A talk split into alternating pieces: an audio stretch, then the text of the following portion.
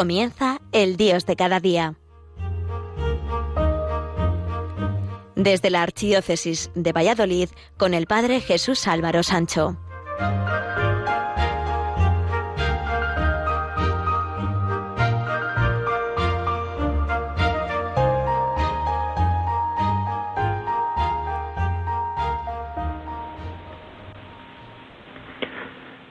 Queridos amigos Radio María, en torno a la festividad de San José celebramos tradicionalmente el Día del Seminario, es decir, el Día de las personas que, que han querido y quieren entregar en el ministerio sacerdotal su vida a Dios.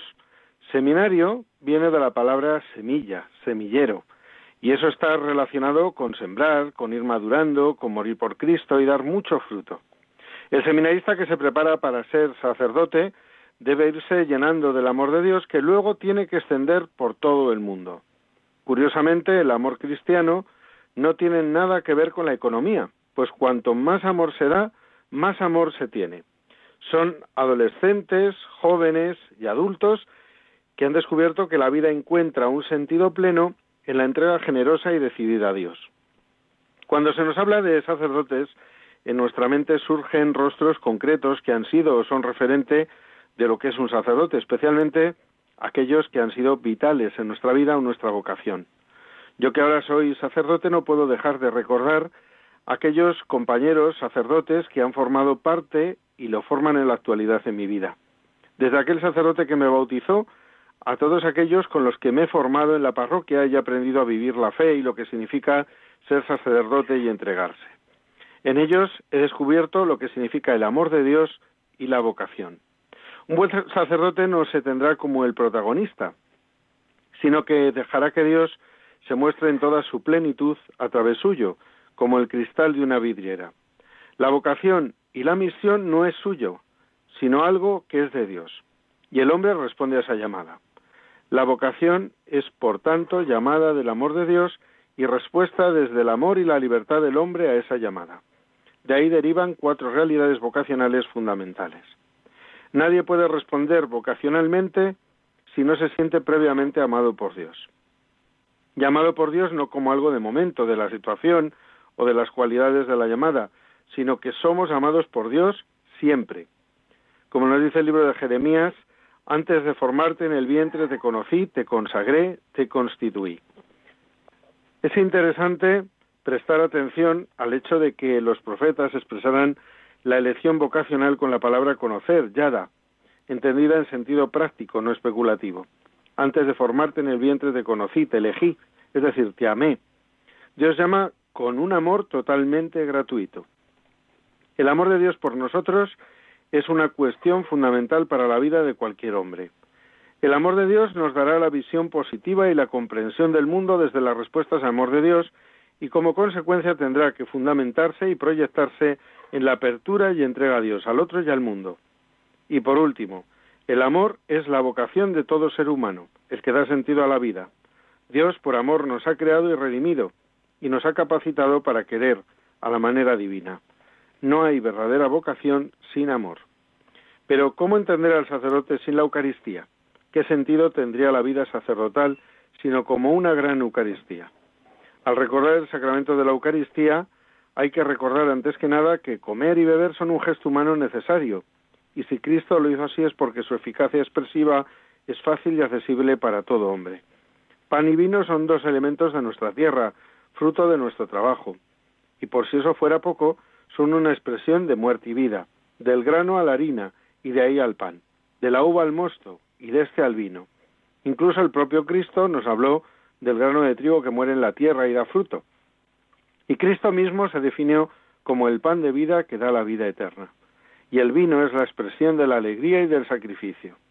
Y Cristo se denomina a sí mismo como vid verdadera. Y así, en forma de pan y vino, Cristo se hace presente realmente entre nosotros. Hace no mucho tiempo leía una historia que hablaba del amor a la Eucaristía. Y en este día en que vamos a recordar la institución de la Eucaristía también, al hablar del sacerdocio, haremos un tiempo de adoración especial ante el sagrario. Debemos recordar que Dios ha querido hacerse presente entre nosotros, quedarse con nosotros. Unos meses antes de su muerte, el obispo Fulton Sin fue entrevistado por la televisión nacional Obispo Sin, usted inspira a millones de personas en todo el mundo. ¿Quién lo inspira usted? ¿Fue acaso un papa? le preguntaron. El obispo Sin respondió que su mayor inspiración no fue un papa, ni un cardenal u otro obispo, y ni siquiera fue un sacerdote o religiosa. Fue una niña china de 11 años de edad. Explicó que cuando los comunistas se apoderaron de China, encarcelaron a un sacerdote en su propia rectoría cerca de la iglesia. El sacerdote observó aterrado desde su ventana cómo los comunistas penetraron en la iglesia y se dirigieron al santuario. Llenos de odio, profanaron el tabernáculo, tomaron el copón y lo tiraron al piso, esparciendo las hostias consagradas. Eran tiempos de persecución y el sacerdote sabía exactamente cuántas hostias contenía el copón, treinta y dos. Cuando aquellos se retiraron, tal vez no se dieron cuenta o no prestaron atención a una niñita que rezaba en la parte de atrás de la iglesia, la cual vio todo lo sucedido. Esa noche la pequeña regresó y evadiendo la guarda apostada en la rectoría entró a la iglesia. Allí hizo una hora santa de adoración, un acto de amor para reparar el acto de odio. Después de su hora santa, se adentró al santuario, se arrodilló e inclinándose hacia adelante con su lengua recibió a Jesús en la Sagrada Comunión. En aquel tiempo no se permitía a los laicos tocar la Eucaristía con sus manos. La pequeña continuó regresando cada noche, haciendo su hora santa y recibiendo a Jesús Eucarístico en su lengua. En la trigésima segunda noche, después de haber consumido la última hostia, accidentalmente hizo un ruido que despertó al guardia. Este corrió detrás de ella, la agarró y la golpeó hasta matarla con la culata de su rifle. Este acto de martirio heroico fue presenciado por el sacerdote mientras sumamente abatido miraba desde la ventana de su cuarto convertido en celda. Cuando el obispo Sein escuchó el relato, se inspiró a tal grado que prometió a Dios que haría una obra santa de adoración frente a Jesús sacramentado todos los días por el resto de su vida. Si aquella pequeñita pudo dar testimonio con su vida de la real y hermosa presencia de su Salvador en el Santísimo Sacramento, entonces el obispo se veía obligado a lo mismo. Su único deseo desde entonces sería atraer el mundo al corazón ardiente de Jesús en el Santísimo Sacramento. La pequeña le enseñó al obispo el verdadero valor y celo que se debe tener por la Eucaristía, cómo la fe puede sobreponerse a todo miedo y cómo el verdadero amor a Jesús en la Eucaristía debe trascender a la vida misma. Lo que se esconde en la hostia sagrada es la gloria de su amor. Todo lo creado es un reflejo de la realidad suprema que es Jesucristo. El sol en el cielo es tan solo un símbolo del Hijo de Dios en el Santísimo Sacramento. Por eso es que muchas custodias imitan los rayos de sol. Como el sol es la fuente natural de toda energía, el Santísimo Sacramento es la fuente sobrenatural de toda gracia y amor. Jesús es el Santísimo Sacramento, la luz del mundo. Orar al Señor Eucaristía, adorarle, ha sido una constante en la fe. Pasar largos ratos ante el sagrario, muchas horas santas y mucha acción de gracias y oración en el momento de la Eucaristía. Eso se ha producido produce y producirá muchos beneficios espirituales. Es bueno que oremos al Señor antes de la misa, dedicar unos minutos antes a prepararse para lo que vamos a celebrar y después de comulgar un poco de oración dando gracias al Señor. San Felipe Neri, llamado Pipo el Bueno, fue considerado un apóstol de Roma, pues vivió allí.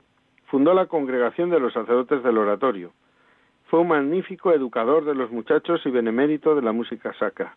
Murió en Roma en 1595. Cuando ciertos historiadores sentenciaban que la contrarreforma se basaba exclusivamente en las hogueras de las brujas y de los heréticos y que no tenía ni un pedazo de humanidad, evidentemente no conocían a San Felipe Neri. San Felipe Neri no quería que se hablara de su fama de santidad, por lo que intentaba desorientar a los fieles y confundirlos. Su humor tenía también el fin de, camuflar su piedad sin límites, haciendo llamar la atención sobre sus defectos externos y sus extravagancias. Una vez, viendo que varios de sus fieles salían de la iglesia después de recibir la comunión, se dedicaron un momento de acción de gracias al Señor, mandó dos monaguillos con dos cirios encendidos a que siguieran estos apresurados. ¿Por qué? preguntó uno de ellos. Y contestó el santo, simplemente para que acompañen al Santísimo que tú has recibido hace un momento y lo alaben de tu parte. En nuestros días debemos expresar, si cabe, con mayor valor nuestra pertenencia cristiana en la práctica de los sacramentos y en ese amor a la Eucaristía. Debemos acudir con fe a la celebración de la misa, como popularmente la conocemos, buscando encontrar un verdadero alimento de vida porque se nos da Dios mismo en alimento con su cuerpo y su sangre, íntegramente, sin reservas. A veces podemos pensar que somos insignificantes, que da lo mismo que acuda o que no a la misa, que total uno más o menos no se ha de notar. Sin embargo, cristiano que no está entre las llamas del amor de Dios que se da en la Eucaristía, cristiano que se apaga. Cuentan que un párroco visita a un feligrés que no asistía a los actos, no colaboraba con las parroquia ni ninguna otra, que se había aislado de los demás. Lo encuentra junto al fuego y se sienta junto a él. El sacerdote no sabía cómo animarle a que participara en los actos parroquiales y en la vivencia de los sacramentos. Mientras hablan del tiempo y otras generalidades, el sacerdote cogió con las tenazas un tizón del fuego y lo puso sobre la losa del hogar. Observaron los dos en silencio cómo el tizón se iba apagando hasta morir. Entonces nuestro hombre dijo al sacerdote, ya no necesita usted decirme ni una palabra más. En la primera reunión, allí estaré yo. Cuando son las diez y cuarenta y cinco minutos de la mañana, hacemos una pequeña reflexión y continuamos eh, enseguida en el programa El Dios de cada día a través de las emisoras de Radio María España.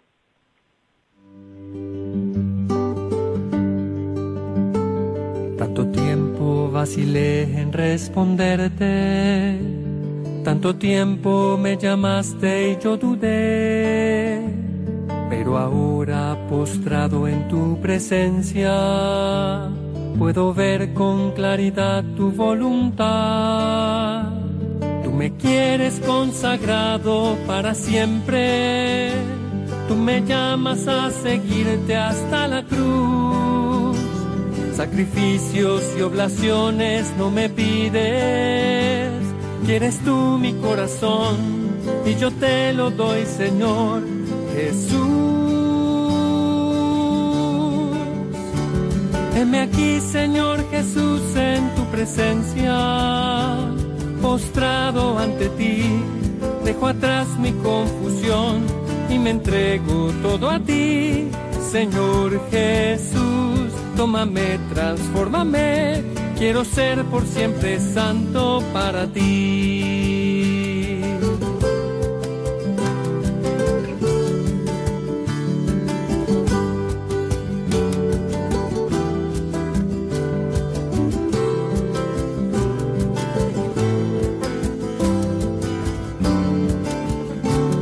Tú me quieres consagrado para siempre Tú me llamas a seguirte hasta la cruz. Sacrificios y oblaciones no me pides. Quieres tú mi corazón y yo te lo doy, Señor Jesús. Heme aquí, Señor Jesús, en tu presencia, postrado ante ti. Continuamos en el programa El Dios de cada día a través de las emisoras de Radio María España. Hoy estamos hablando del sacerdocio, aprovechando el contexto de la celebración en breve del Día de San José, patrón de nuestros seminarios, y de la Eucaristía como fuente y fundamento de la vida y de la vocación cristiana. Necesitamos santos y muchos sacerdotes por ese orden, y por esa intención debemos rezar con frecuencia. No importa tanto el número como la calidad de los que estamos ejerciendo el ministerio sacerdotal al servicio del pueblo de Dios. Y las razones por las que hacen falta los sacerdotes son variadas. Diez razones por las que hacen falta los sacerdotes. Una de ellas, para enseñar la palabra de Dios y garantizar la calidad de la educación cristiana. Para anunciar el Evangelio aquí y en países de misión. Para perdonarnos los pecados en nombre de Jesús para presidir la Eucaristía y darnos el pan de la vida, para animar la comunidad cristiana, la parroquia y los grupos de fe, procurando ser ejemplo y apoyo, para estar cerca y ayudar a los pobres, los necesitados, los que sufren, como hizo Jesús, para enseñarnos a rezar y relacionarnos con Dios como Padre y a ver lo que el Espíritu quiere de cada uno y descubrirnos que estamos llamados a la felicidad eterna para orientar con criterios morales y evangélicos en los problemas de la vida y el mundo actual, para impulsar la responsabilidad de los seglares en la sociedad y dentro de la Iglesia, para servir a la unidad eclesial, coordinando a todos en comunión con el obispo. Si Dios es amor, nosotros no podemos dejar de ser testigos de ese amor de Dios. Esa es nuestra gran vocación, porque al final de nuestra vida nos examinarán del amor y ese amor de Dios para con nosotros, aun sin merecerlo, transforma nuestras vidas. Una religiosa carmelita descalza, con 23 años de vida en clausura, cuenta cómo se fue fraguando su vocación. Hubo un día en que puede decirse que Dios se metió en su alma de modo irresistible. Tiene el recuerdo de que siendo niña apenas conocía a Dios, solo una idea clara, Dios nos ve. En la escuela había encontrado esta frase escrita junto a la pizarra, Dios te ve. Tal pensamiento le ayudaba a no abandonarse al pecado y poco más. Incluso alguna vez se había dicho a sí misma, pensando en la frase, ¿qué me importa? El gran cambio de su vida logró Jesucristo pasado cierto tiempo. Sucedió, explica, que recorriendo las escenas del Vía Crucis, como hacemos cada domingo de Cuaresma, mientras escuchaba la lectura que de ellas hacía el cura, la iglesia era bastante grande para nuestra pequeña parroquia, de modo que nosotros, los niños de la escuela, podíamos desplazarnos en cada una de las estaciones. Entonces, en un relámpago aprendí el indecible sufrimiento padecido por mi Jesús y aquella vez no le pude resistir y lloré. Su amor me había vencido. El amor de Dios siempre vencerá, y un sacerdote que está unido a Dios íntimamente llevará a Dios a los hombres y a los hombres hacia Dios. El Papa San Juan Pablo, perdón, Juan Pablo I, en una locución el 7 de septiembre de 1978, decía lo siguiente: Escuchar a un sacerdote habitualmente unido a Dios es hoy el deseo de muchos buenos fieles. Ellos razonan como el abogado de León a la vuelta de la visita al cura de Ars. ¿Qué ha visto en Ars? Le preguntaron. Respuesta. He visto a Dios en un hombre. Análogos son los razonamientos de San Gregorio Magno. Él desea que el pastor de almas dialogue con Dios sin olvidar a los hombres y dialogue con los hombres sin olvidar a Dios. El sacerdote y, por supuesto, todos aquellos que se están preparando para serlo en los seminarios deben ser signo en medio del mundo de Dios. Tener presencia de Dios es esencial para una buena y sana vida sacerdotal y recordar con su sola presencia en medio del mundo que Dios existe y está presente. Jimmy Savile, presentador de música juvenil en televisión, muy popular en Inglaterra en los años 70, valoraba y vestía con mucha vistosidad.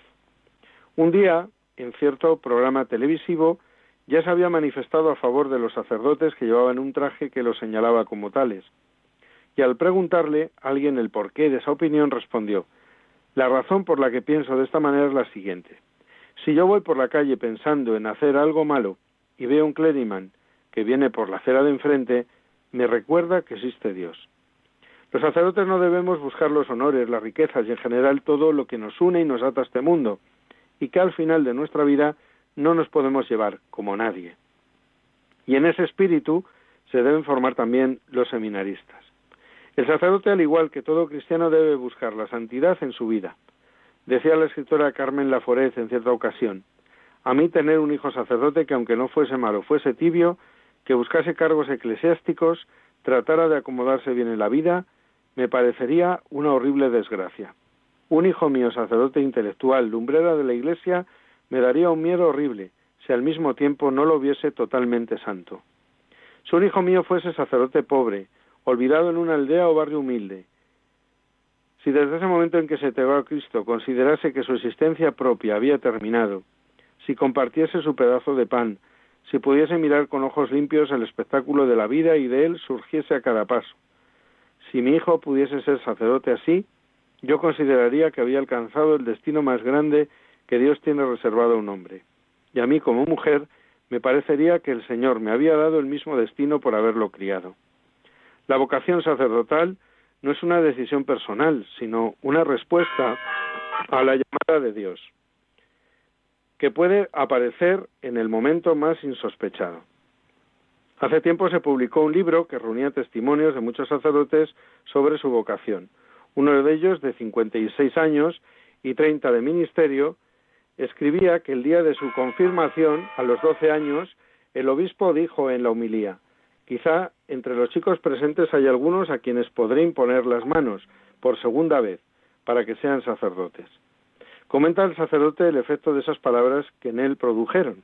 Quedé tan afectado por esta frase del obispo que fue para mí como la voz de Cristo. Aquellas palabras no me abandonaron. La tarde de aquel día en que recibí la confirmación estaba en el campo contemplando a las vacas y aún hoy sería capaz de señalar el lugar donde descubrí la frase que había oído por la mañana. Quedé prendido por la voz de Cristo.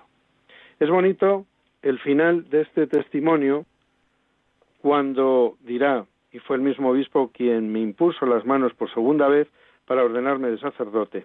Fue su última ordenación sacerdotal antes de morir.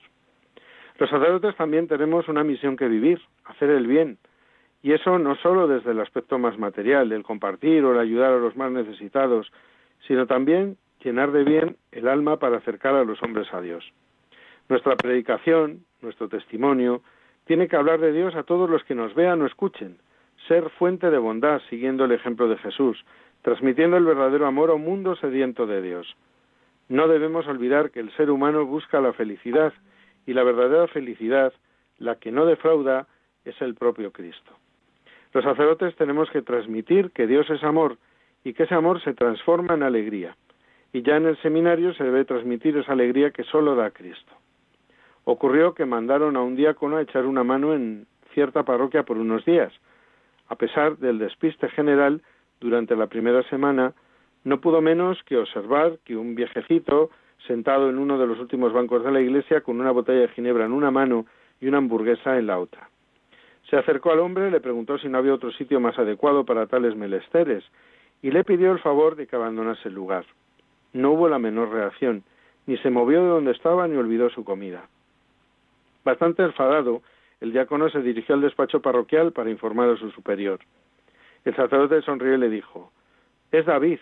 Tenía un fantástico empleo, una familia extraordinaria y un futuro brillante hasta que un automóvil le atropelló. Salió con vida, pero perdió la memoria y desde entonces no sabe quién es ni reconoce a nadie, ni siquiera a sus familiares. Durante el día pasa el tiempo en la iglesia. Ante semejantes palabras, el diácono cambió de actitud hacia aquel viejecito y hasta le cayó simpático. Debía a veces abrir los brazos en cruz en medio de la iglesia y repetir algunas palabras que jamás pudo entender. El último día de su estancia en la parroquia, el diácono quiso despedirse de él. Se le acercó, se arrodilló a su lado y casi sin darse cuenta le dijo Adiós David, pronto voy a ser ordenado sacerdote. Dame un consejo. ¿Qué debería ser el sacerdote? Por primera vez David le miró a los ojos y sin pensarlo dos veces respondió La alegría de Dios.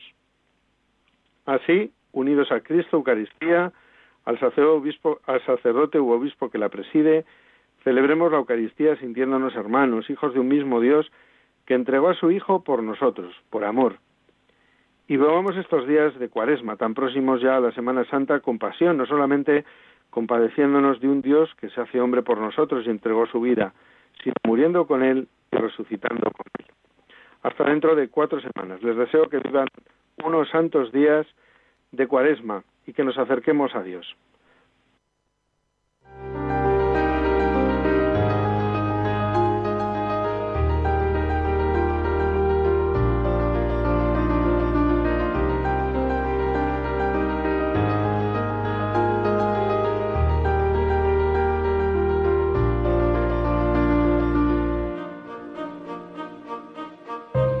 Finaliza El Dios de cada día, hoy dirigido desde la Archidiócesis de Valladolid por el Padre Jesús Álvaro Sancho.